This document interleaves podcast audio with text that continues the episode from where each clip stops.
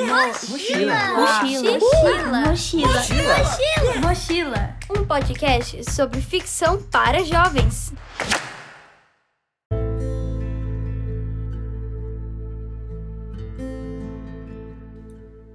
Os jovens imigrantes e os desafios que enfrentam em suas jornadas são retratados no belíssimo livro Um Lençol de Infinitos Fios. E esta é mais uma obra que inspira uma das conversas realizadas nesta segunda temporada do Mochila, chamada Jovens Leituras. Hoje eu, Caio Tosi, convido Suzana Ventura, autora deste livro publicado pela editora Gaivota. Escritora, professora, tradutora e pesquisadora na área de literatura, Suzana conta neste episódio como suas experiências de vida e o poder de observação foram essenciais para a escrita desta história. Então, agora começa um papo sobre a importância da união, afeto e solidariedade.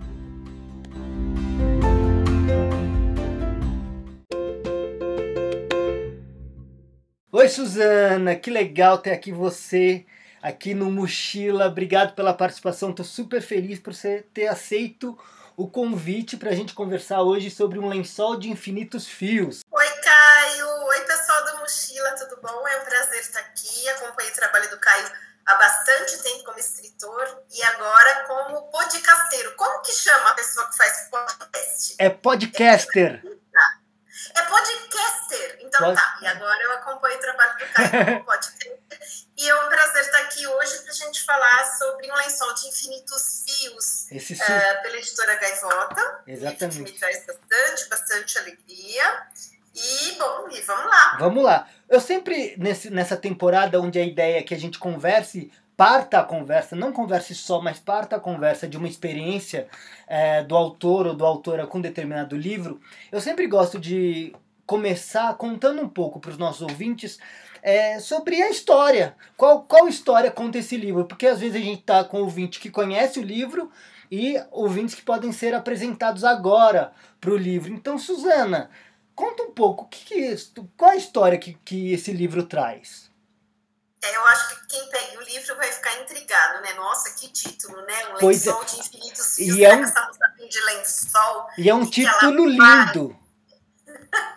Então, assim, ó, o título do livro, eu conversando com vocês sobre o título já vai dar para entender bastante. Tá. Tem um provérbio, que é aquelas coisas que a gente sempre repete, né? Ah, que são, vamos dizer assim, pedaços da sabedoria de cada povo condensados, né? Então, ah, alguma coisa como casa de ferreiro, espeto de pau, né? Que é aquele provérbio que bem usado no Brasil que diz assim: ai, você é cabeleireira e justo nunca tem tempo de fazer seu cabelo. Ou, ah, o ferreiro, né? A casa do ferreiro, que devia ter tudo bonitinho, de ferro forjado, o espeto é de pau para fazer o churrasco, por Sim. exemplo, né? Então, o que que acontece? Tem um ditado no Haiti, é, muito repetido, que diz, meu vizinho é o meu lençol. Uhum. É, então vamos pensar em lençol, nós aqui todos na pandemia, que a gente não sai de casa. Qual é a importância do seu lençol? O seu lençol é aquilo que te cobre na sua caminha, que ele tá limpinho, que ele te ajuda a dormir bem, ele te agasalha em lugares bem quentes do Brasil, né? Basta inclusive o lençol, não é preciso é, mais, mais cobertas em cima de você. Então, quando os haitianos dizem meu vizinho é meu lençol, quer dizer o seguinte: a vizinhança é a coisa mais importante que você tem. Uhum. O vizinho é tão importante, um bom vizinho, um vizinho que te ajuda, e eu também ajudo os meus vizinhos, né? Ele é tão importante que ele tem a importância para sua vida que tem um lençol. Uhum. Então, assim, ah, o título do livro é Um Lençol de Infinitos Porque é um livro sobre que fala sobre imigração, sobre pessoas que saem dos seus países, perdem a sua, o seu lugar de origem e vão construir a sua vida em outro lugar.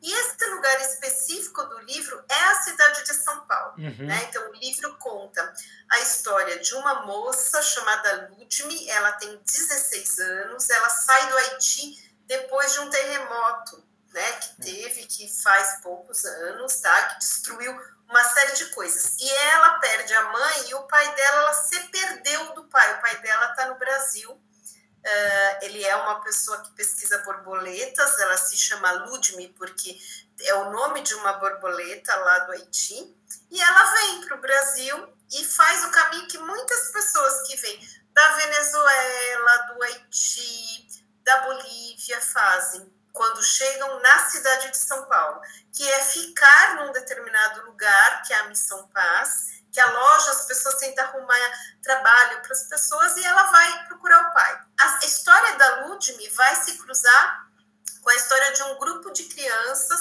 que estuda numa escola pública na Baixada do Glicério. Uhum. A escola existe mesmo, tá? E o que que acontece? São crianças que são filhas de pessoas que vieram de Bolívia, China, uh, Peru, Argentina e que estão estudando juntas nessa escola.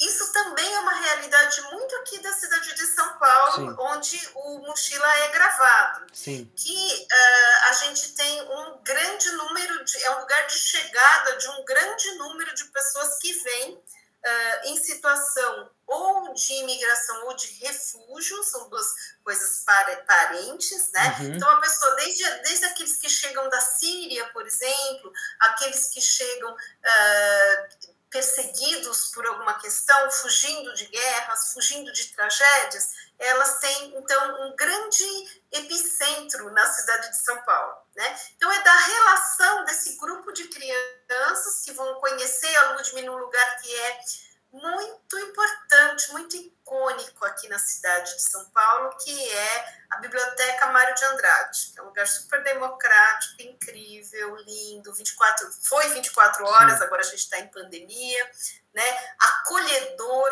né? E essas crianças vão fazer uma pesquisa lá, encontram com a Ludme e eles acabam fazendo uma amizade. Então, o livro é tecido disso. Então, como eu falei para vocês, a Ludme vai reconstruir essa, essa amizade da vida dela e o lençol dela, né, uh, vai ser feito de um monte de fios, porque essas vidas dessas pessoas vão se relacionar, vão se cruzar e vão constituir um esteio, assim, uma, uma coisa bacana para um monte de gente, uma uh, essa coisa que a amizade mesmo dá e as relações humanas dão, e que agora a gente tem sentido tanta falta Sim. nesses últimos meses, porque a gente não pode sair, a gente não pode estar com as pessoas, então a nossa vida ficou bem menor. Então, Sim. assim, esse livro foi escrito e há três anos, e aí ele foi publicado e demorou um pouco para ele virar livro, né? Entre a gente escrever, outras pessoas que já passaram aqui no Mochila já contaram para vocês, que entre os escritores escreverem o, é. o, que vai ser o livro e ele virar um livro tem um tempo, Exato. né? Então ele acabou virando um livro uh, no ano de 2019 e aí ele teve assim muitos leitores já, a gente tem bastante alegria com ele. a gente vai falar muito das suas alegrias ainda, mas vou voltar lá para o começo Pra, quero saber de onde surgiu essa ideia desse livro, Suzana, por que falar sobre imigração, onde, onde que foi, como começa o processo criativo de um lençol de infinitos fios? Lençol de infinitos fios, ele começa, né, que é outra coisa também. Outro, vou começar com outro ditado popular que diz que quem conta um conto aumenta um ponto, Sim. né? Eu vinha de um outro livro que eu fiz que se chama A Cantuta Tricolor, e outras histórias da Bolívia para crianças do Brasil. Tá. Eu fiz esse livro para a comunidade boliviana de São Paulo. Então, o que acontece? Eu sou uma pessoa que viveu fora do país. Em alguns pedaços assim da minha vida eu vivi. Então, assim, o que, que aconteceu? Quando eu era bem jovenzinha, eu morei dois anos entre o Peru, Argentina, o Chile e a Bolívia. Ah, tá? Eu fui parar no oeste da Argentina, perto, para vocês fazerem uma ideia, ele era perto do deserto do Atacama, perto da divisa com a Bolívia. Eu fiquei morando nesse lugar que é muito longe, que é no meio da, da Cordilheira dos Andes, por dois anos. Foi uma das vezes em que eu morei fora do Brasil. Então, o que, que aconteceu? Eu fiquei com vontade, isso faz uns cinco anos, de fazer um livro para ajudar a gente a conhecer melhor esses países latino-americanos, nossos vizinhos, a Argentina, uh, o Peru, lugares onde eu tinha. Eu morei no Peru também, uhum. tá? Antes de morar na Argentina, eu morei no Peru. Então, assim, eu achava que a gente conhecia pouco e que a gente precisava conhecer mais. Então, comecei a trabalhar sobre aquilo que eu conhecia bastante. Só que aí o que, que aconteceu? Às vezes na vida dos escritores, né, Caio? O Caio deve ter uma porção de histórias dessas para contar, que ele vai contando também para vocês nos episódios do Mochila, conforme a gente for mochilando. Né? Sim. Mas assim, o que aconteceu é o seguinte: às vezes a gente começa a fazer uma coisa quando a gente é escritor e a realidade vem e pede uma outra coisa da gente. Então, Sim. às vezes, sei lá, você está começando um livro, nesse meu caso, né? E eu queria falar sobre uma porção de países e tal, e aí veio uma coisa que era bem assim, real, que estava na minha cara. Eu que sou uma pessoa que parte do tempo passo em São Paulo, pego o metrô, pego o ônibus, ando por aí. Eu estava fazendo um trabalho para a Prefeitura de São Paulo. E aí o pessoal perguntou assim: escuta, você não tem nenhum livro sobre a Bolívia? A gente está com muita criança boliviana. Uhum. fazer um trabalho lá na Biblioteca Monteiro Lobato, que é lá no centro da cidade, na pertinho do, do Sesc Doutor Vila Nova, Sim. ali perto da Estação República, eu trabalhava nessa biblioteca infantil. E as pessoas perguntaram assim: escuta, você não tem livro sobre a Bolívia? Ou você não está trabalhando sobre a Bolívia? Ah, eu também estou trabalhando sobre a Bolívia. Estou trabalhando sobre encontros do Chile, da Bolívia, do Peru, da Argentina. Eu quero fazer uma coisa sobre, uh, inclusive, Venezuela. Eu quero fazer uma coisa sobre a América do Sul. E aí o pessoal fala, sabe o que, que é? é? Você não tem noção do que, que acontece. Nós estamos com 3.500 crianças até o quinto ano na rede pública, que são bolivianas. Nossa. E não tem nenhum livro sobre elas ou para elas uhum. específico. Né? Então, o que, que acontece? Os pais das crianças trabalham muito, eles ficam super cansados, e quando eles mudam para o Brasil, eles trazem só o que eles podem trazer né? Uhum. Acho que um monte de gente que ouve o Mochila já mudou de casa, ou conhece gente que mudou de casa. Sim. Quando a gente muda de casa, a gente já não pode levar tudo. Imagina quando a gente muda de país. É. é mais complicado ainda. Então, as pessoas trazem os bens essenciais. Às vezes, a pessoa muda de país com uma mala, com, com uma mochila, com umas sacolas, com muito pouca coisa. E nesse contexto, gente, não, às vezes não vem livro nenhum. Normalmente não vem nenhum livro. Né? Então, uh, as pessoas conversaram comigo e falaram assim: olha, pensa assim, em vez de fazer um livro que você está fazendo, desculpa aí meter a colher no seu livro, mas você não quer fazer um livro só sobre a Bolívia? Aí eu pensei, conversei com a minha editora, que isso é uma coisa dos escritores, né, Caio? Uhum. Conforme a gente vai fazendo os trabalhos, a gente uh, tem nos editores parceiros, Sim. né? Que é como no sistema escolar a gente tem os nossos parceiros, nossos pontos de apoio, os editores, eles são parceiros dos escritores e dos ilustradores também, uhum. dos designers, que é aquela pessoa que vê como é que o livro vai ficar, que cara, que tamanho de letra, que tamanho de livro, quantas ilustrações tem. Então, assim, quem coordena essa equipe é o editor, e normalmente é uma pessoa que gosta muito de livro, que gosta Sim. muito de ler. E eu conversei com a minha editora, que se chama Rosa Zuccherato, que ela é lá da Nova Alexandria Volta e Meia, que são as minhas editoras, e falei assim, Rosa, a gente precisa talvez mudar. O que, que você acha? Eu falei, ah, acho que você pode mudar se você quiser. Então eu tinha, eu fiz uma pesquisa super ampla, entrei em contato em Porto Livro, entrei em contato com ministérios lá na Bolívia, uhum. tal, fiz o livro e vinha. E esse livro foi muito acolhido pela comunidade, foi uma coisa muito linda, que era uma preocupação minha, porque eu não sou boliviana, uhum. e eu tinha uma grande preocupação de fazer um livro para as pessoas que elas não gostassem do livro, que elas não se vissem representadas, tipo assim, meu Deus, quem é essa criatura que resolve fazer um livro? Mas foi super bonito. Eu contatei as pessoas, eu fiz amigos, mostrei o livro e tal, e foi muito bom. Então eu tinha essa sensibilidade para isso. E aí foi pegando um ônibus, né? Eu sou uma escritora bem urbana. Eu acho que vocês vão ver vários tipos de escritores passarem aqui na mochila. Gente uhum. mais quietinha, Sim. mais que gosta de viver no meio do mato, no sítio. E gente que é mais ligada na vida das cidades. Eu sou desse segundo tipo aí, né? Uhum. Gente que vive com a cidade, nas cidades, pega muito ônibus, muita, conversa com muita gente, vai na feira, uh, bate papo na feira.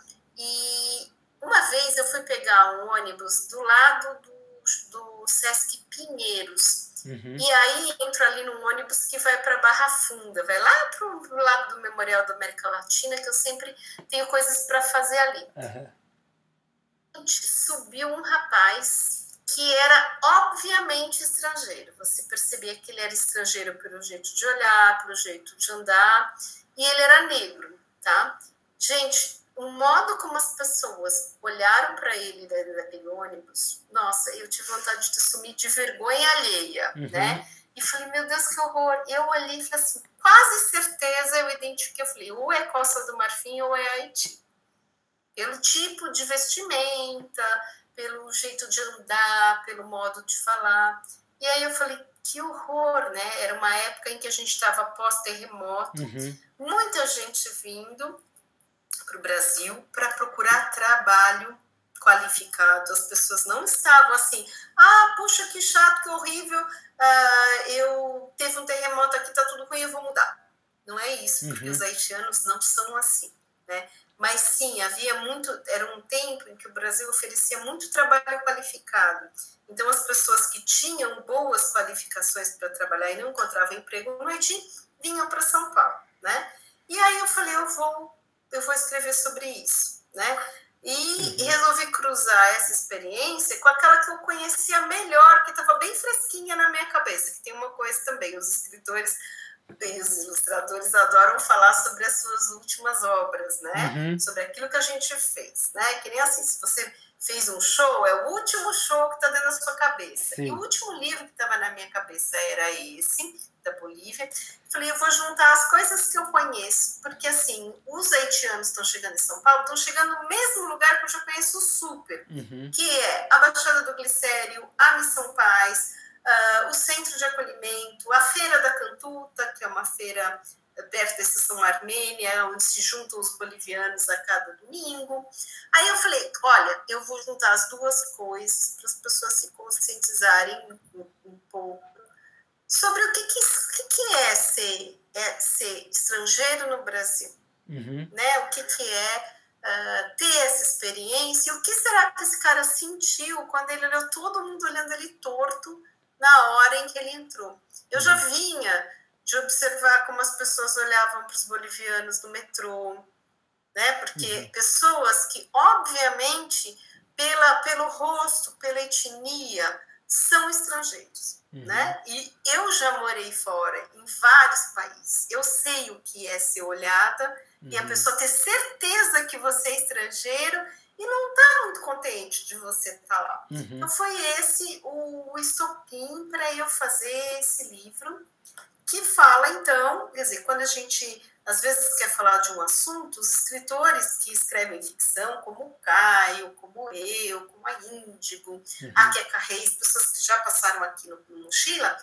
a gente parte da realidade para imaginar uh, situações, o um mundo para contar a história que a gente quer contar. Uhum. Às vezes, uh, como a literatura é um é uma arte, né? Então, assim, o resultado do que cada um vai ler, a gente não sabe.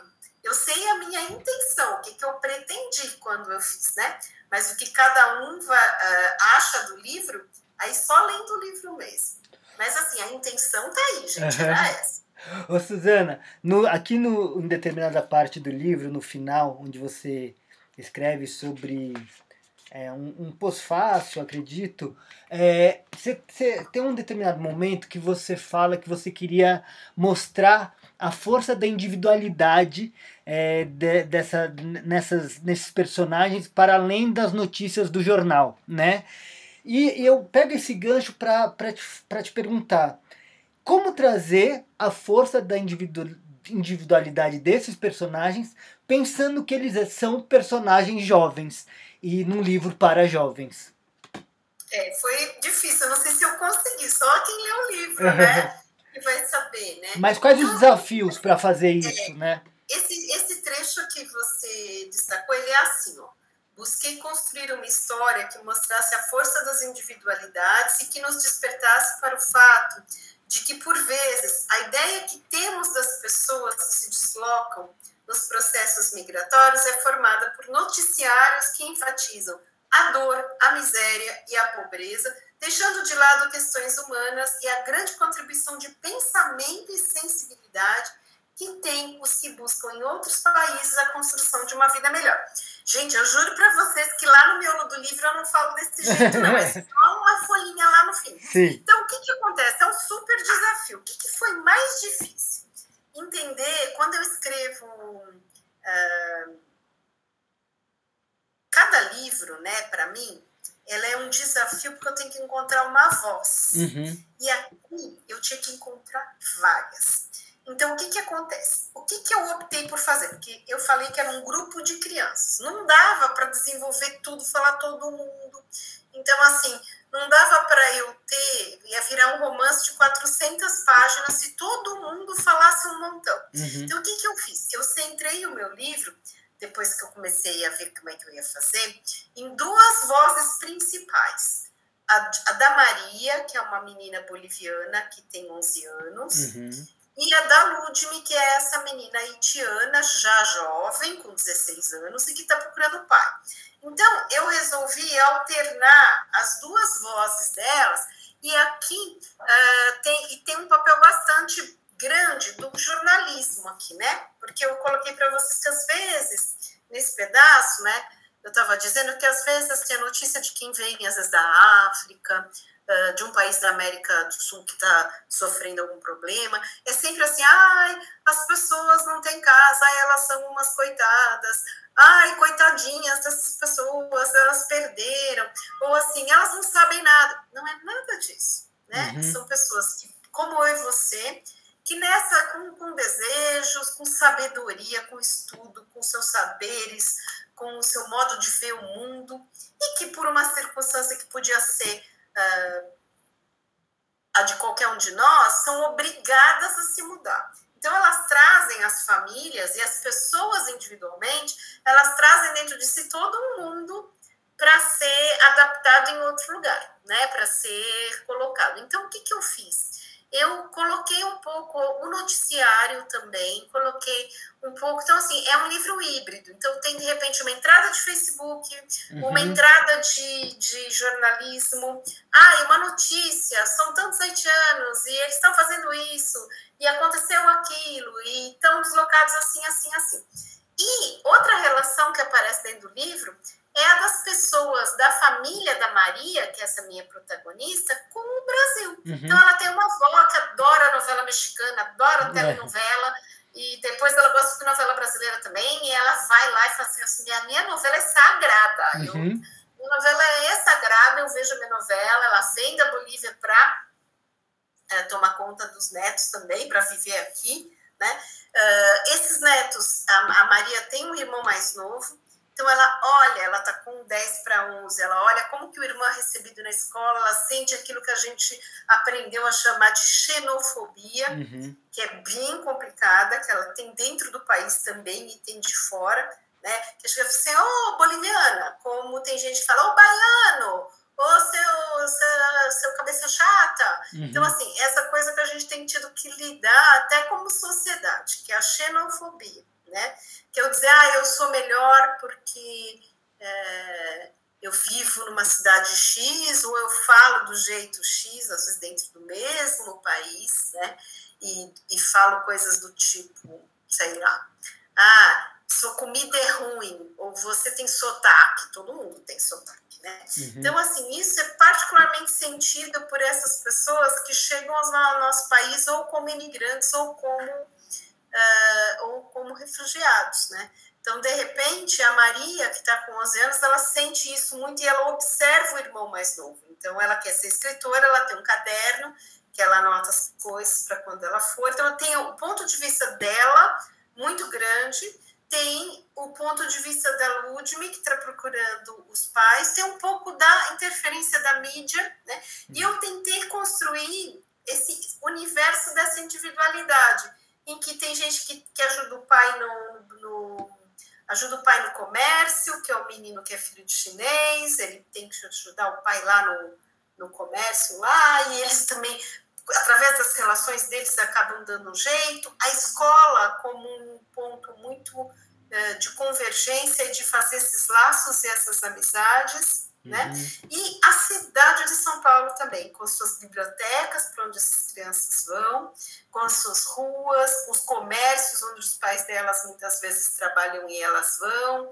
Então, assim, foi trabalhoso e eu me centrei nessas duas vozes. Não sei se acertei, se não acertei, mas eu tentei assim colocar vozes que falam como um eu, né, que a gente chama assim, tecnicamente de primeira pessoa, né, mas um uhum. eu que fala eu isso, eu aquilo, eu fui, uh, eu ouvi chamar meu irmão de boliviano e eu me deu um nó na minha garganta. Uh, esse primeiro eu principal é a Maria, que é boliviana, e o segundo eu principal é a Ludme, que está procurando o, o pai que desapareceu das vistas dela por aqueles problemas de comunicação que mesmo uh, na contemporaneidade a gente tem, a gente se perde das pessoas, né? Uhum. Mesmo com toda a rede social, com o uh, celular, com não sei o que, muitas vezes a gente se perde das pessoas. E aí ela se perdeu eh, pela circunstância até do terremoto e dessas comunicações que ficaram interrompidas, e ela tem que vir. Então, uhum. assim, uh, também, uh, Caio e ouvintes, mostra uma situação que tem sido a situação humana por muitos e muitos e muitos anos, Sim. que é muitas vezes as pessoas muito jovens terem que ir sozinhas uhum. para algum lugar para outro continente, para outro país, às vezes de avião, de ônibus, de navio, e construir tudo, uhum. quando parece bem impossível. Quando a gente é muito jovem, as coisas são parecem muito impossíveis, parece que nada vai se ajeitar Sim. e às vezes se ajeita, né? Então, o livro é sobre isso uhum. e eu espero ter, assim, dado uma ideia de como é que eu tentei construir essas individualidades dentro desse Sim. panorama. Sim. Na, na trajetória aí desse livro, você já teve essa experiência de, de ter algum leitor é, imigrante é, lendo esse livro e como que foi o retorno de, desse, desse leitor? É, eu, assim, o meu método de trabalho de livro, quando eu escrevo livros como esse, como outro, o livro não chega a ser livro, assim, indo para todo mundo, antes dele passar por leitores especializados. Ah, que legal. Né? Então, uh, foi assim com a Canduta Tricolor, com outro livro que eu escrevi sobre outro país, e foi assim com esse livro. Então, o que, que aconteceu? Eu procurei pessoas uh, da comunidade haitiana. Então eu tive três leitores. Tá. Um rapaz que é garçom lá em Santos, São Paulo, onde eu vivo parte do tempo, e que ele era engenheiro na, no Haiti, hoje ele é garçom em Santos, e se dispôs, eu perguntei se ele leria, quando o manuscrito estava pronto, e ele se dispôs a ler. Uhum. Eu tenho também uma estudante de medicina que está vivendo na Paraíba e é haitiana e, e leu. Então eu tive esses leitores que leram e, vamos dizer assim, me deram a certeza de que a história estava respeitosa, uhum. de que não tinha nenhum nada que, de que eles se sentiam representados, que eles achavam legal, né? É, da comunidade boliviana eu já tinha bastante proximidade, eu já tinha os meus leitores de confiança. Isso é uma coisa, né, Caio, que os escritores têm também.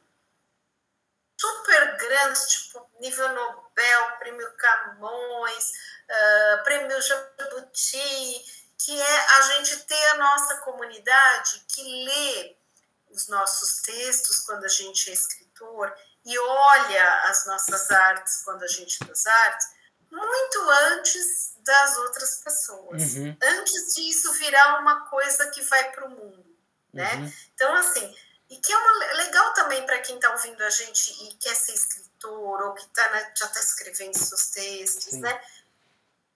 Você faça amizade, né? É, é, o que eu falo, né? Assim, se você joga futebol, tem a turma do seu futebol uhum. que também fala, poxa, aquela hora que você foi para lá, que você fez tal movimento, que você jogou aquilo ali, quando você faz aquilo dá super certo, fica bom. Olha, você perdeu a oportunidade ali, né? Então tem uma comunidade que a gente vai fazendo de, de gente que lê a gente. Então, assim, eu tenho Uh, qualquer que seja o livro, eu tenho uns três ou quatro amigos que são escritores, para quem eu mostro uhum. as coisas em primeira mão. Não vá ser chato com as outras pessoas, né? Uhum, é, uhum. Os favores são, são trocados. Eu também leio os livros Sim. das outras pessoas. E também, assim, não fico mandando, tipo, 200 páginas para eles lerem, não. Mas assim, ó, oh, tô trabalhando numa coisa e a gente tem um grupinho. Uhum. Então, assim, passa por muitas, vamos dizer assim, instâncias validadoras, como qualquer coisa bacana que se veja, uma série, um filme, uma novela, um podcast, tudo isso é conversado antes, tem uma conversa antes, né? Sim. Nós aqui, por exemplo, antes de gravar o podcast, a gente já se conhecia há anos. O uhum. Caio lia as coisas que eu escrevia. Eu li um livro do Caio, super gostei, comentei com ele. Sim. Nós somos colegas da mesma editora, nós estamos com um projeto. Então, assim, o que, que acontece? A gente conversa e fala qual que é o melhor livro, o que, que você está fazendo, o que, que você está lendo, o que, que você está. Então, assim, é bem conversado o antes, né? Uhum. Então, assim, antes de virar livro. Então, uh, a gente, tudo que a gente faz tem. E livros que são como os meus, que tratam sobre situações particulares da sociedade, temas delicados, vou chamar eles de temas delicados, né?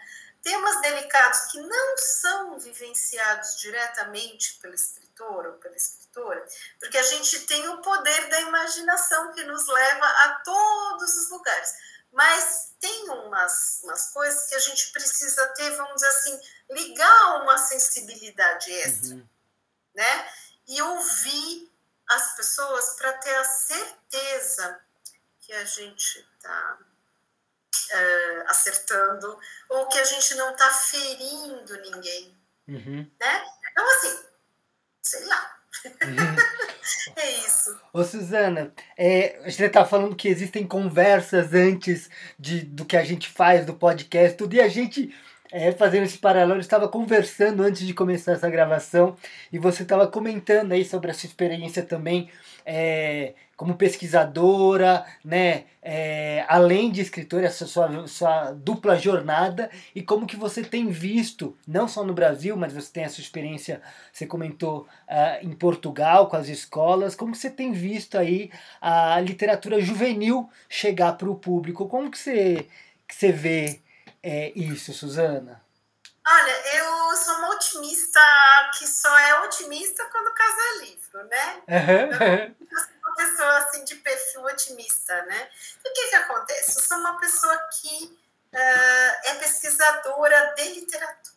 Né? Então, o que, que acontecia no Brasil, assim, até os anos 40, 50, quando possivelmente está uh, muito atrás no tempo dos nossos ouvintes, né? Uhum. Mas o que acontecia é que as pessoas tinham uma literatura infantil para elas que as contemplava, livros que faziam companhia para as crianças, e depois, quando as pessoas estavam ali pelos 11, 12 anos, elas começavam a se apropriar das leituras de adulto, uhum. tá? Como agora também, tá? Não mudou. Então, assim, eu tô.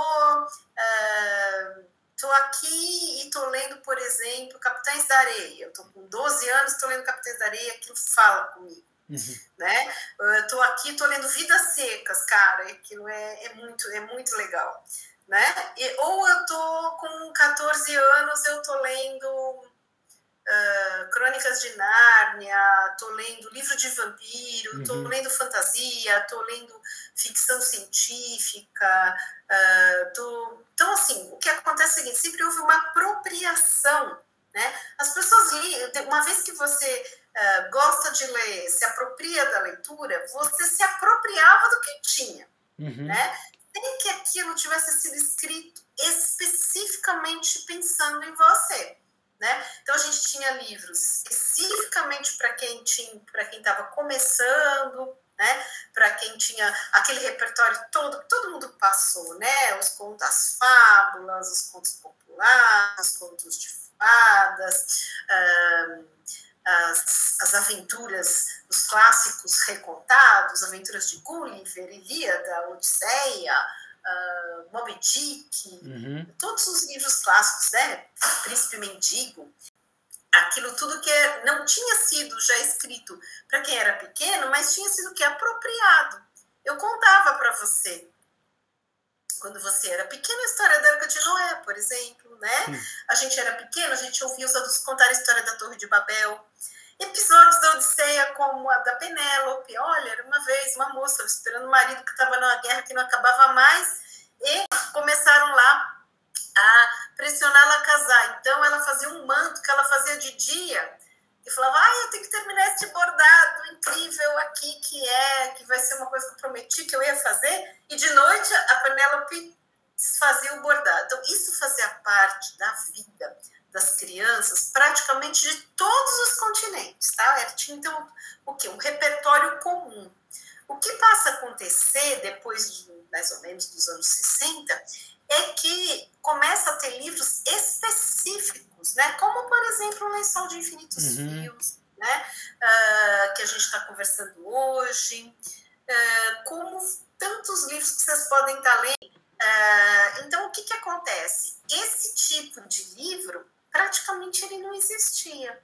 E aí ele passa a existir. Então, o que, que acontece? Tanto aqui quanto eu, os dois lugares que eu mais vou à escola são, são São Paulo, né? Alguns lugares também eu vou Rio Grande do Sul, uhum. eu vou no, em Pernambuco, eu vou em escola também, uh, vou no, no, oeste da Bahia e lá em Portugal eu vou na região de Lisboa. Então o que, que acontece? Quando a gente pergunta para as pessoas que estão com 14, 15, 16 anos, o que, que vocês gostam de ler? Às vezes a pessoa te responde, né? Sei lá, 3, 4 anos. Ah, a saga Crepúsculo, uhum. o Harry Potter, um, o Percy Jackson, o Cidade. Uh, Crônicas de Gelo e Fogo.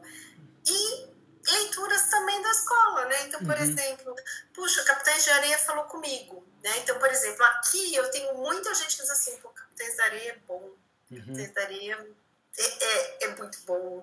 Ou diz: olha, eu li uh, Quarto de Despejo da Carolina Maria de Jesus e aquilo é muito legal. Uhum. Aquilo falou comigo. Então, o que, que acontece? O jovem, ele tem, uh, de uns anos para cá, então, Caio e ouvintes do Mochila, uh, gente que está fazendo coisas pensando nele, uhum. né?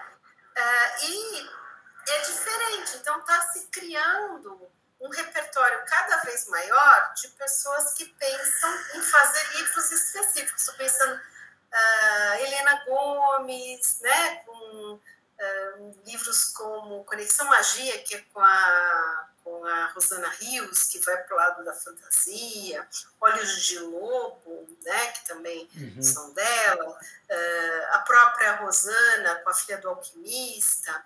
Né? Então, assim, o que, que acontece? E tantas, Ana Lúcia Merege, que, que, que faz fantasia de um jeito que eu adoro. É, tanta gente, tantos, todas as pessoas que passaram já pelo mochila e que vão passar. Então, o que, que acontece? Pessoas que estão preocupadas em fazer alguma coisa, pensando em dizer coisas que interessam, uhum, digamos assim. Sim. Né? E, e agora ainda está se desdobrando uma outra coisa que não existia. Né? Eu acho que a gente é, vai ficando sensível a questões que não, não eram sensíveis antes. Né? A gente vai se despertando para algumas coisas. Né? Uhum. Nesse momento, por exemplo, uma das coisas que a gente tem feito é rever o passado para ver se assim as invenções eram mesmo só daquelas pessoas uhum. que têm nome na invenção, ou será que um monte de gente ajudou e não, não tem o nome? Então vamos ver, né? Uh, vamos ver quantas dessas pessoas eram mulheres? Vamos Sim. ver quantas dessas pessoas eram uh, não eram brancas, né? Eram asiáticas, eram negras, eram uh, colonizados, né? Sei lá, indianos. Então de repente eu tenho uma ponte para o nome de um cara inglês e aí a mulher dele fez todos os cálculos Sim. e toda a mão de obra dela da usada é mão de obra indiana. E a ponte, assim, a, a ponte que o fulano fez, como se ele tivesse feito tudo individualmente. Então a gente está muito numa época também de pensar nisso e que tá, por exemplo, os livros, uma coisa que tem desdobrado é, primeiro, uh, como que são os livros dentro. Né? Antes os livros para pessoas que tinham de 12 anos para frente, eram livros só de letras, sem, sem nada, livros com letras. Uhum, assim. uhum. Bonitos, atraentes, mas com letras. Agora eu tenho o quê? Uma linguagens que É. foram para dentro do livro, É. né? Ah, projeto gráfico sofisticado, às vezes eu tenho arte lá dentro, tenho questões sofisticadas de ilustração, eu tenho um livro ilustrado que é separado, e outra coisa também, que agora está se pensando numa outra, um outro público que eles chamam de jovem adulto, Sim. que é a pessoa que tem lá entre 21 e 25 anos e às vezes não está lendo nada. Uhum. Então, assim, conforme o tempo vai passando, a gente vai pensando em coisas que, a, como sociedade, a gente não pensava antes, né? Uhum. Então, eu acho que a gente tem pensado nos países e a recepção, né, que é o que mais interessa pra gente, né, que é o que, as pessoas acham do que a gente escreve? Elas leem a gente, elas gostam da gente, elas gostam do que a gente escreve ou elas não, não, não leem, né? Uhum. É, ou leva um livro para casa e não, li duas páginas e ai, não, não falou comigo, eu vou deixar. Então, assim, isso tudo nos interessa bastante, saber o que, que essas pessoas acham do que a gente está fazendo. Mas tudo indica que os leitores de todos os tempos, e nisso a gente não é diferente, leem coisas que eles gostam, como coisas que falam com eles, Sim. né? Então, assim, o livro ele, ele, ele parece verdade para mim. Uhum. Então eu vou, eu me interesso por ele. É, não sei, quando, por exemplo, uma pessoa bem jovem pega o livro de poemas lá, Toda a Poesia do Leminski, Uhum. né? É porque o Leminski, que já morreu há muito tempo, quando as pessoas que hoje estão lendo ele nem eram nascidas, né? E, mas ele tem, ele está dizendo coisa que interessa. Então eu acho que é isso também que muitas vezes lá no, na sala de aula, quando eu dava aula para pré-vestibular há, há muitos anos, eu ouvi eles falando assim, a gente ouve os adultos quando eles dizem coisas que interessam. Uhum. Né? Eles não precisam. Se você está falando o que me interessa, eu vou. Sim. Se você não está falando o que me interessa, eu não vou. Sim, sim. Suzana, muito, muito obrigado por esse papo aqui sobre um lençol de infinitos fios e muitas outras coisas de literatura juvenil. Foi muito gostoso ter você aqui no Mochila hoje, Suzana. Muito obrigado, viu? Caio, super obrigada, ouvintes do Mochila. Vamos levantar essa audiência desse podcast é super legal. Eu sou ouvinte. Muito bom estar aqui com vocês. E eu espero escrever uma coisa legal para ver se vocês me convidam de novo. Com certeza, estamos abertos aí para novas. Vou me dedicar para ver se eu consigo escrever uma coisa tão legal quanto um lençol de infinitos fios, que, Que é, é bem incrível. legal. Tem bastante coisa lá no site da editora Biruta. A Gaivota é um selo da Biruta. Então, se vocês entrarem no site da editora, tem coisas legais, tem entrevista, ah, tem bastante material sobre o livro e tem coisas bacanas para vocês verem sobre o livro também. Demais. Mergulhem lá então no site da editora para saber mais sobre um lençol de infinitos fios. Obrigado, viu, Suzana?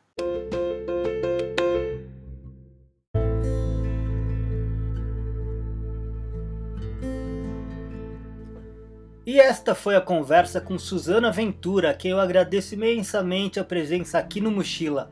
E na próxima semana continuamos nossas conversas. Te espero. Ah, e não se esqueça de nos seguir lá no Instagram. O perfil do Mochila é mochilapodcast. Abraço!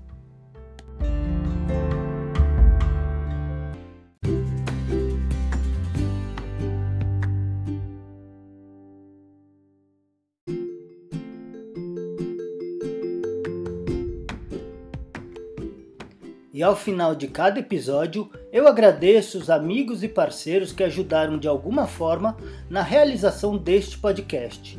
Então, o meu muito obrigado para Bihel, que é o responsável pela nossa marca, para o João Amódio, que criou a vinheta que abre e encerra nossos programas, para o Chico Aleixo, que cuidou da mixagem da vinheta, e também o agradecimento a Renata Bortoleto, Renata Malhoca, Daniel Júnior, Anderson Costa, Felipe Parra, Mauro Palácios, Felipe Camargo e Oscar Garcia, que disponibilizaram seu tempo e conhecimento em conversas que me ajudaram a criar e formatar este projeto. Mochila. Mochila. Mochila. Mochila. Mochila. Um podcast sobre ficção para jovens.